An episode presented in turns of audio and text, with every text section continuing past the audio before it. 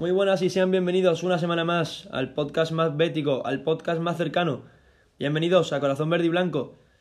Semana dura, parón de selecciones duro el que nos, nos espera a los béticos tras la derrota del equipo de rugby 1-2 frente al eterno rival en el Benito Villamarín.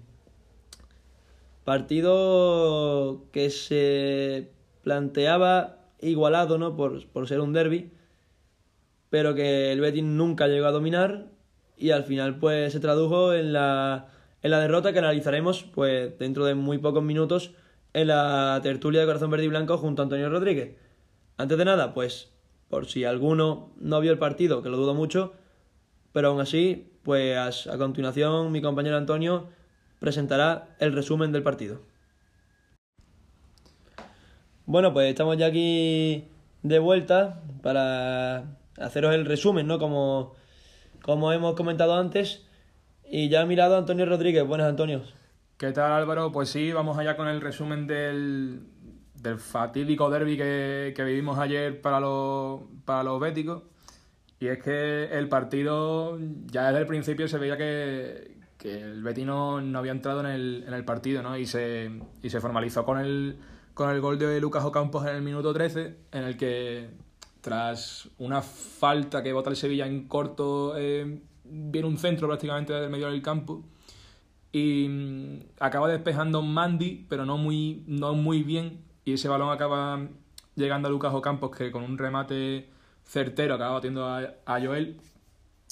Y es que el, el partido iba, iba, iba, a igualarse un poco pues, después del gol, ya que el Sevilla pues tampoco quería buscar ya la portería del Betis pero, pero el Betis tampoco que tuviera grandes ocasiones en, en la primera parte, ¿no? Nada más que tuvo la de, la de Fekir eh, en, un, en un saque de falta que, que se marcha eh, por arriba de la portería de Baslich.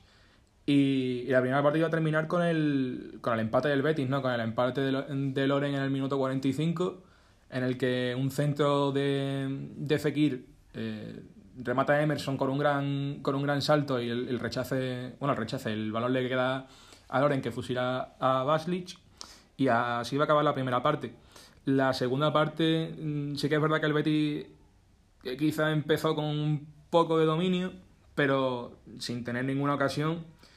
Y, y en una de estas que llegó el Sevilla al área de, de Joel, Vanega filtró un pase para, para Luke de Jong que, que, fusiló a Joel por toda la escuadra, ¿no? El, el gol fue revisado por el VAR, eh, pero, pero estaba en, en, en clara posición eh, regular y, y, el Betis tampoco es que fuera directamente por el partido, ¿no? Tuvo dos ocasiones claras que fueron las de la de Alex Moreno que en un, en un remate de cabeza que, que para Baslich, que yo creo que todavía no sabe cómo la paró. Y, y un remate al poste de, de, Loren, pero ahí se acabó el Betty. ¿no? El Betty nunca entró en el partido, nunca se sintió cómodo, siempre estuvo a merced del Sevilla y la verdad es que partido bastante decepcionante del equipo de Rubi que, que queda bastante tocado tras, tras este partido. Bueno, pues tras este doloroso resumen de, de Antonio, pues damos paso ya a, la tertulia. Bueno, y aquí de vuelta con todos ustedes, Antonio Rodríguez y un servidor, y para comenzar este tiempo de tertulia dolorosa, pues voy a, voy a, preguntarte, Antonio, por unas pinceladas, un pequeño resumen de tu opinión sobre el partido. Pues la verdad es que catalogaría el partido del Betis como lamentable, te diría es que el equipo no directamente no se presentó al partido. El Sevilla tuvo al Betty unos 25 minutos a su merced, que el equipo no daba dos pases seguidos. Sí, hubo fases del partido en la que el Betis tenía el balón, pero el Sevilla como no que no sufría, dejaba al Betis jugar porque al final era una posesión que era no, no hacía daño, era una posesión totalmente estéril. paralela, en balones paralelos.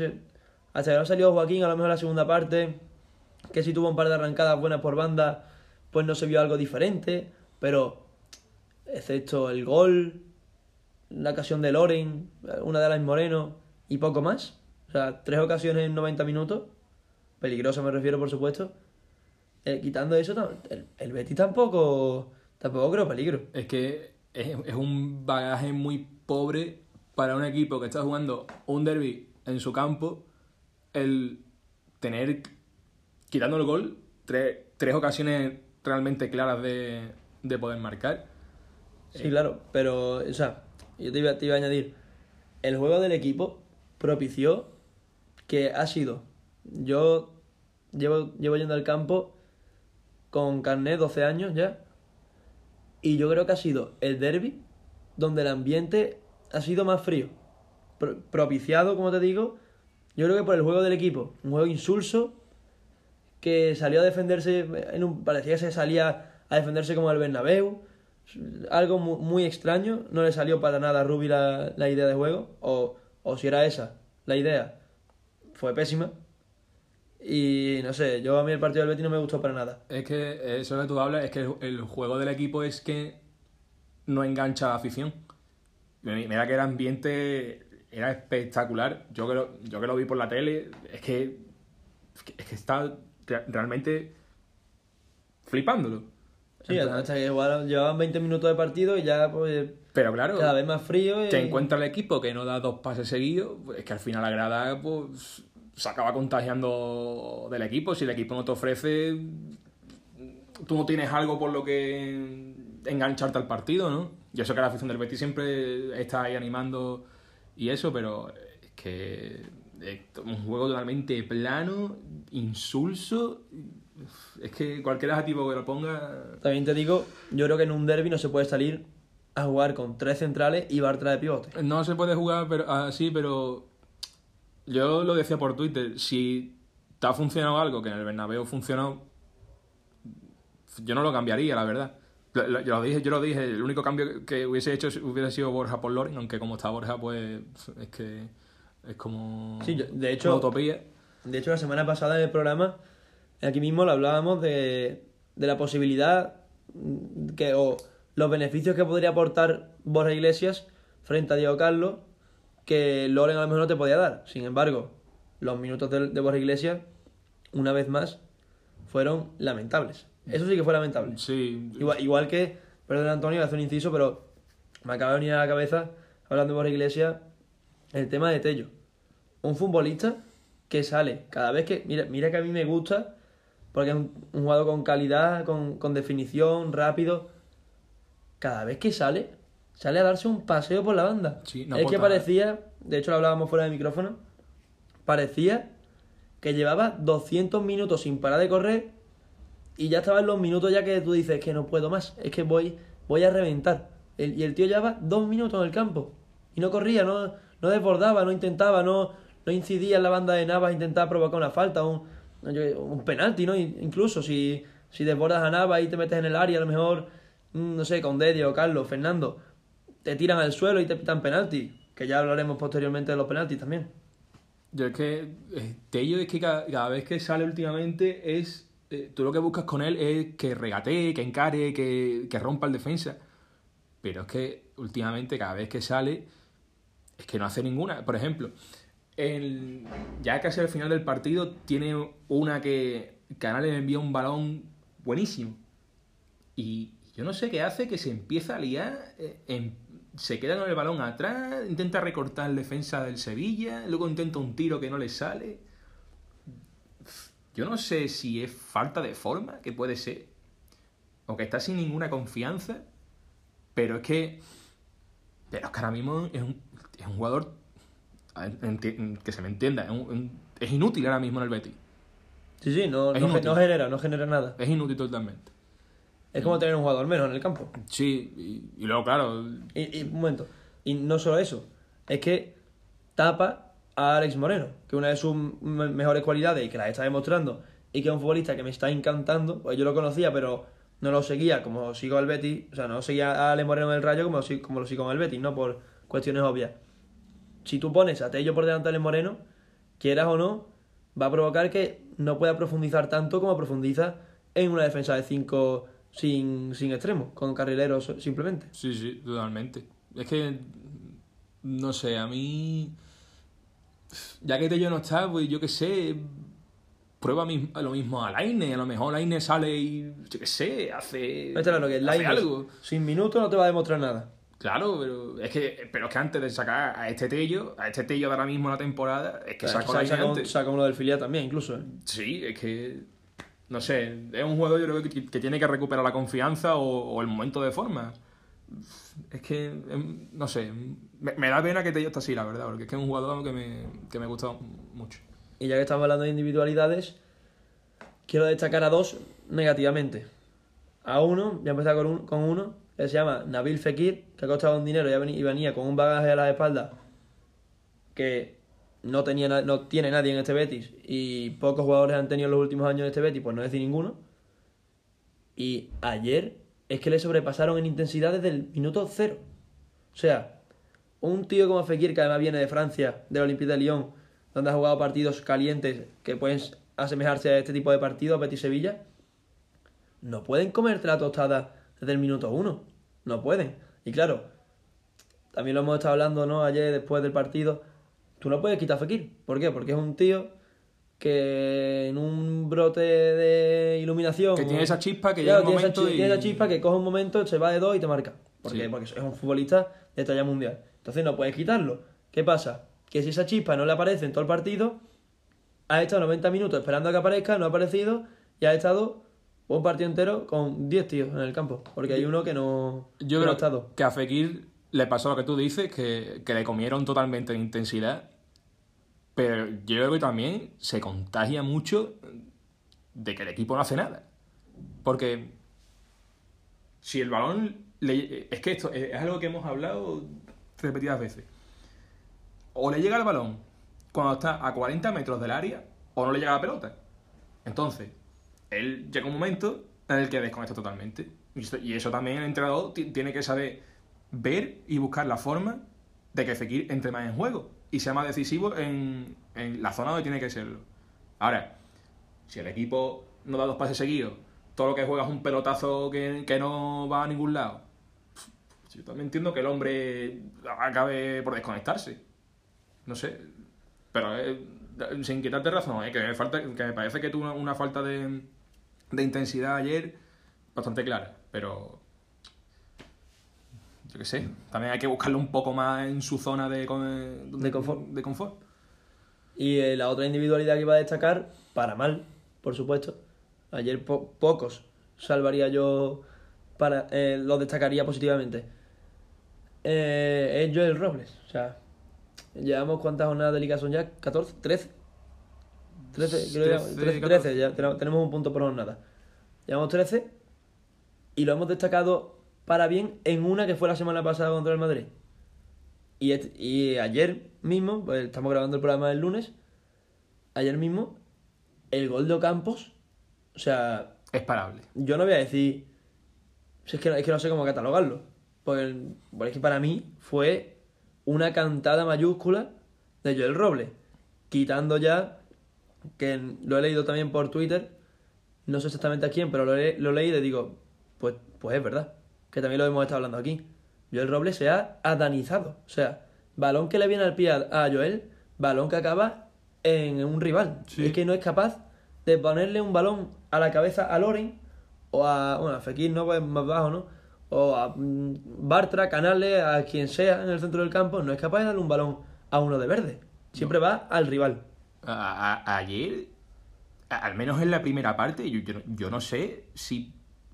Bueno, en corto supongo que sí. Bueno, en corto sí, estamos hablando de... Pero balones en largo, yo creo que es que no, no le puso a la cabeza de, de ningún jugador del Betis ninguna. Y es No. que Pero es que así, así lleva toda la temporada. Y después te llega a campo y te mete el gol, pa- para mí, con una cantada mayúscula de Joel. Y después, que esto lo quería decir, puede, puede ser más, más, más, digamos, más debatible, ¿no? Es en el segundo gol, en el momento que Vanega le filtra el balón a, a De Jong, ahí el portero tiene que salir a comerse al delantero. Y para mí, Joel va muy tarde a tapar. yo, yo creo que en el segundo poco puede hacer porque De Jong nada más recibí. Pero no, se queda, no se queda mucho tiempo bajo los palos antes de salir decidido a por el delantero. Quizás sí, quizás sí. Un jugador como Joel, de dos metros, a la mínima que se echa un poquito encima del, del delantero, tapa la portería entera. Sí, pero también, también es verdad que De Jong eh, hace, un, hace un control, que es el control para, acomodarse a la izquierda y encatillar muy rápido. Que es cierto que el portero a lo mejor pues podría haber salido rápido para intentar tapar algún agujero, ¿no? Pero yo creo que ese gol difícilmente parable. Luego, el primero, el primero, es que tú no, es que no puede ser que vale que estás, que puede que estés tapado. No, no estás completamente tapado, estás algo tapado. Pero Si Antonio, pero es que el balón le pasa al lado. con dos metros de portero que eres, es que no te puede pasar el balón por debajo del cuerpo. Claro. Es que no puede Es ser. que si me dice que estás tapado y que el balón ha ido a la escuadra, digo, bueno, mira. Y, que- y que el tiro no era una, una. Sí. una pedrada, por así decirlo. No, sí, sí. Era un Era tiro era normal. un tiro, pues normal. Parable. Ahora, que te venga el tiro y tú reacciones tan tarde que te pasa el balón el- el- por debajo del cuerpo, es que no, es que no sé, es que. Es que. Claro, pero es que después miras al banquillo y dices que pongo a Dani Martín. No, que- yo, yo ayer, hablando, yo voy siempre al fútbol con los mismos amigos y, y a, a la vuelta lo hablaba con ellos, digo, yo viendo el nivel de los porteros del primer equipo, aparte que en, en enero se pueda incorporar a alguien en el caso de que lo vean necesario en la comisión deportiva, Muy entrecomillada. muy entrecomillada y al mando de no sabemos quién. O sea, estamos, tenemos el Betis. El Betis es como un barco que va pegando bandazos y no sabemos quién está al timón. No sabemos quién es el culpable. Porque alguien tendrá que enderezar el barco, ¿no? Porque si no, el barco puede acabar en Punta Cana. Totalmente. Queriendo ir a la isla griega. O sea, que no. Y mm, a lo que me refería, que nos hemos ido un poco. Eh, viendo el nivel de Joel y de Dani Martín, yo probaba a un portero que yo lo he visto en el filial, como Carlos Marín, que a lo mejor los dos primeros partidos, por los nervios, pues está más dubitativo, pero es un, un portero de la cantera del Atlético de Madrid, que suele sacar buenos porteros, que en el filial ha demostrado que es un buen portero, y no sé, todo en el fútbol la gente no, o sea, Fabián no era, no era el Fabián que hemos vendido este verano en su primer partido. Pero sin embargo, tú le veías cosas. A Ceballos no era el Ceballos que, el, del primer partido el que le vendimos al Madrid. Sin embargo, ni tampoco el Ceballos de, actu- de, actual- de la actualidad. Sin embargo, tú le veías cosas. Pues ponlo, pruébalo y a lo mejor pues ves lo mismo, le das continuidad y al final pues dices, macho, pues la apuesta me ha salido perfecta. O macho, pues he perdido dos partidos tonto porque he apostado por un jugador que al final no valía. Pues bueno, pero, pero es que esto es fútbol. Es que si no, no... Sí, pero eh, el problema también es que yo creo que estamos hablando quizás de la posición más sensible que hay en, en el fútbol. Pero es que si no apuestas no ganas. Claro, pero ¿tú crees que Rubi, bueno, hablo de Rubi o si pierde contra el Valencia, el que venga y se siente en el banquillo? Se siente, se tiene, se siente. Vamos a dejarlo para más adelante eso, pero ¿tú crees que va a tomar la decisión de poner a Carlos Marín o a Dani Martín? Yo, yo que sinceramente, con lo que viene que es Valencia, Es que al Betis le quedan seis partidos. Esto es, no quiero asustar a la audiencia ni mucho menos. Para el Betis le quedan seis partidos, de los cuales tres son Atlético de Bilbao, Atlético de Madrid y Valencia. O sea, tres partidos que no son para nada fáciles. Bueno, para mí a día de hoy imposibles. ¿y tú crees que Rubi se, atreve- se va a atrever a, en un contra uno alguno de esos tres rivales que son a día de hoy muy superiores al Betis a el portero del filial? No, seguramente no, pero no sé, el fútbol Es que, ¿qué haces? Es que. Es que el bajón. de- es que de verdad. Que es que no puedes pegar semejante bajón en la portería. Que es que. No quiero recordar tiempo pasado, ¿no? Pero acordaros de Guillermo Sara, de Andersen. Andersen. Es que. Es que un, portero. Es que un portero. Bueno, bueno. Yo no te digo que, te- que sea de clase mundial. Bueno. que no te gane puntos. No tengo un portero esto que te gana puntos y que toda la jornada te hace tres paradones, ¿no? Coño, pero un portero. Que salve lo que tiene que salvar un portero Claro. normal. Pero es que, pero es que este portero es que no para ni los taxis. Yo te digo, yo de los 19 porteros que hay en primera, bueno, quitando a Joel, eh, 15, así viendo más o menos los porteros que hay ahora mismo titulares, 15 sacan el gol de Campos. Y algún portero de segunda también. Bueno, el ¿Algún segundo, portero de segunda? Pero a ver, a ver si el año que viene no, estamos en- no nos tenemos que informar de los porteros de segunda. Pero, Ojalá que no. Pero es que. Yo, yo no sé si lo dije la semana pasada, pero es que un portero que a sus 29, 30 años está siendo titular por primera vez. Que está siendo titular por primera vez en un equipo y encima que estamos en la Liga Española y que esto es el Betis. Y que estás aspirando a Europa. Bueno, que ya. Yo ya no aspiro a Europa, yo aspiro ya a que el Betis en la jornada 30 esté salvado y no tengamos que estar en la 35 haciendo cuenta de a ver si pierde este para ganar nosotros. Que es que a, a este Dios por- nos libre. a este portero, en el Everton, el titular era un Stekelenburg, que no era, no era el Stekelenburg que jugó la final del, del Mundial de Sudáfrica contra España, que era un Stekelenburg ya normalito, pero es que no era capaz ni de quitar la, titu- la titularidad. No Sí, sé. Desde luego. Yo, yo, yo es que. El, ha sido nefasta la. la, la, La gestión en la portería. la gestión de la portería.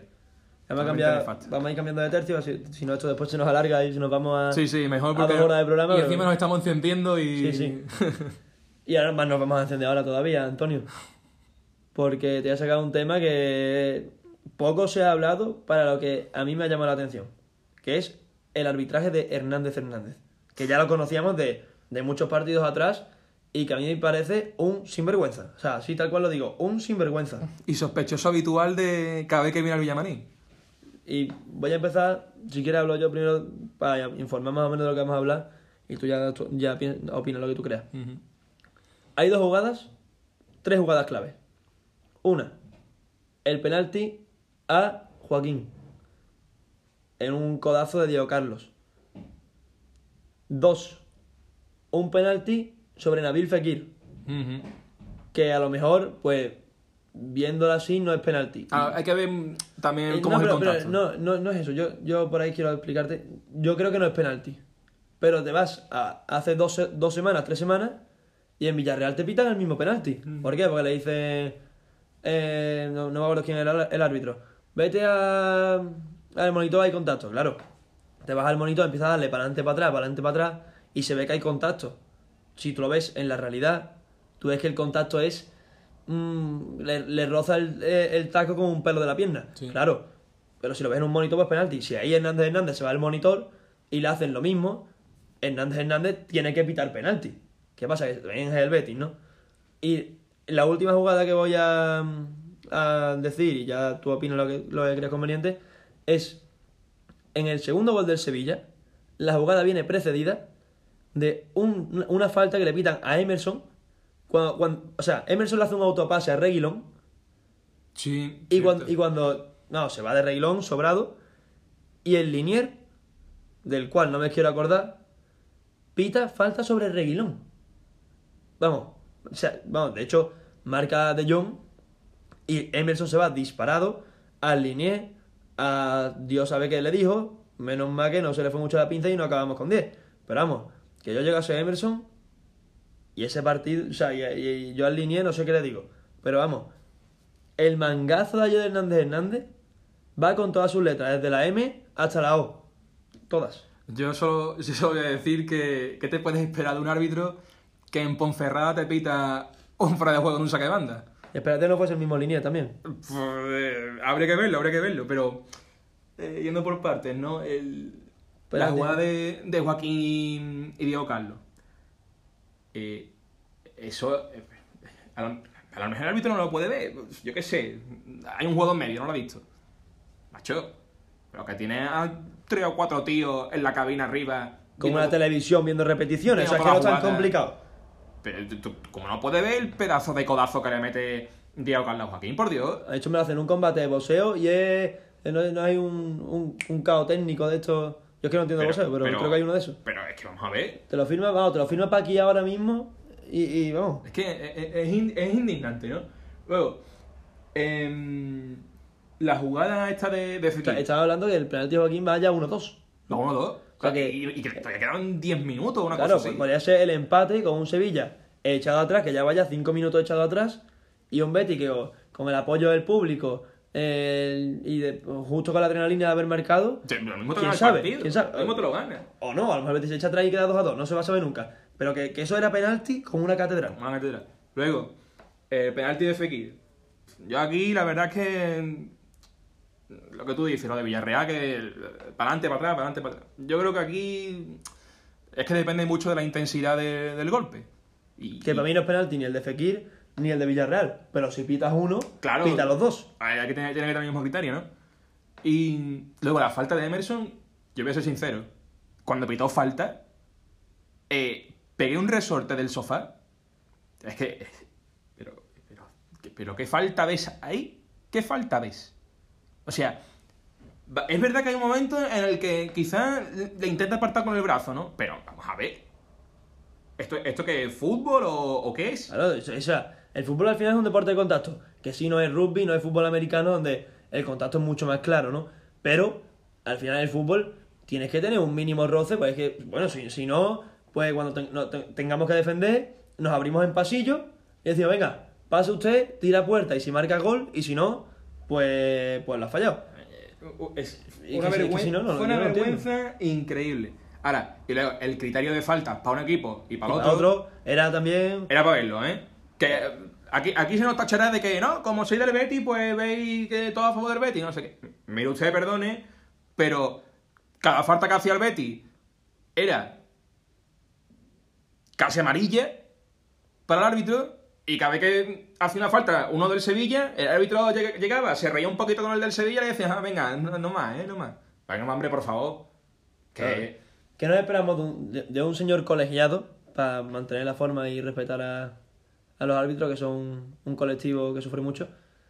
Eh, este mismo colegiado, el año pasado en el Sánchez Pizjuán, le perdona una expulsión de Manuel Abanega en una entrada sobre Joaquín a la altura de la rodilla, que además Abanega tenía amarilla y que si no le echas la roja directa por segunda amarilla se tiene que ir a su casa y no se la saca. ¿Y qué te espera? ¿Que venga el Villamarín y ahora sea bético? O sea, no, no- tampoco quiero que le pita a favor al Betis. Yo solo Pero que quiero pite bien para los dos. igualdad. Y que no haya un doble rasero. Pero es que esto lo lleva pasando el Betis desde la jornada 1. Y aquí tenemos unos, unos dirigentes que, yo, que es que no, no, no afecta. O sea, que Ángel Aro y Catalán estuviesen en el palco no afecta al 1-2.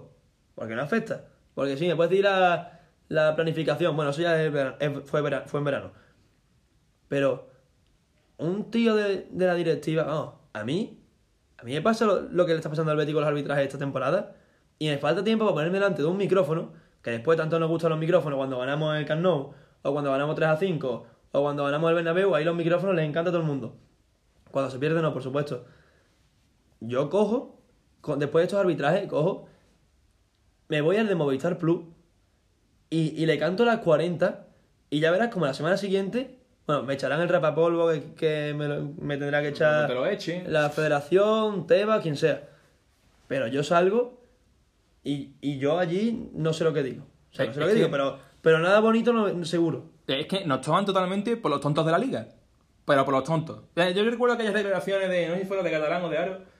No, ahora el Betis tiene más peso en la federación. Sí, cuando entra Aro en la pero, federación. ¿Pero qué peso tiene el Betis en la federación?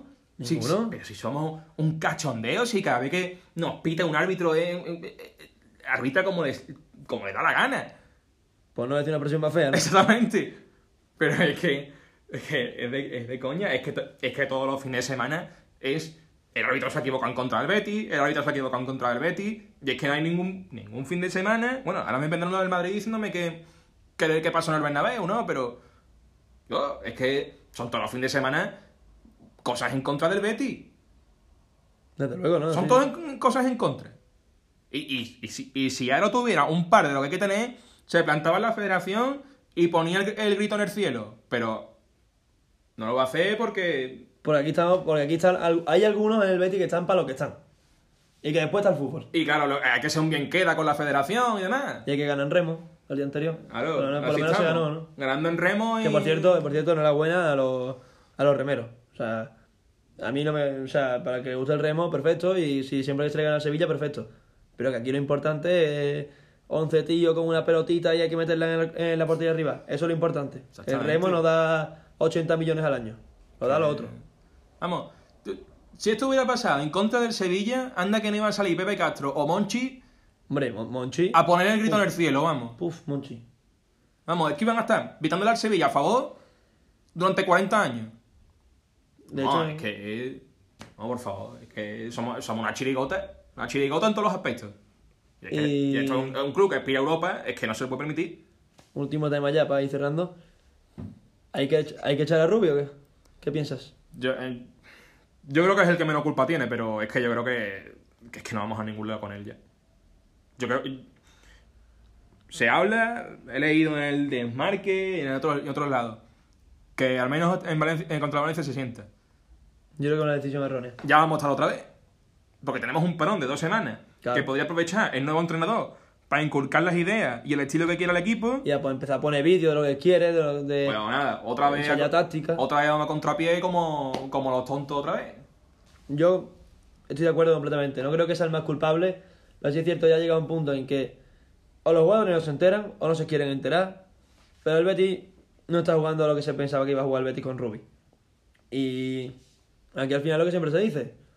No puedes echar 23 tíos en noviembre. Tienes que echar a uno El entrenador. que al final es la pieza fácil de cambiar. tal. Y, y para sustituirlo Antonio suena tu amigo. Hay que mentarlo. Pues un Yo- poquito, ¿no? Habrá que hablar de él. Eh, esto lo hablábamos también ayer, ¿no? Que, que quizás con Setién eh, este derbi no se pierde. No, seguramente no.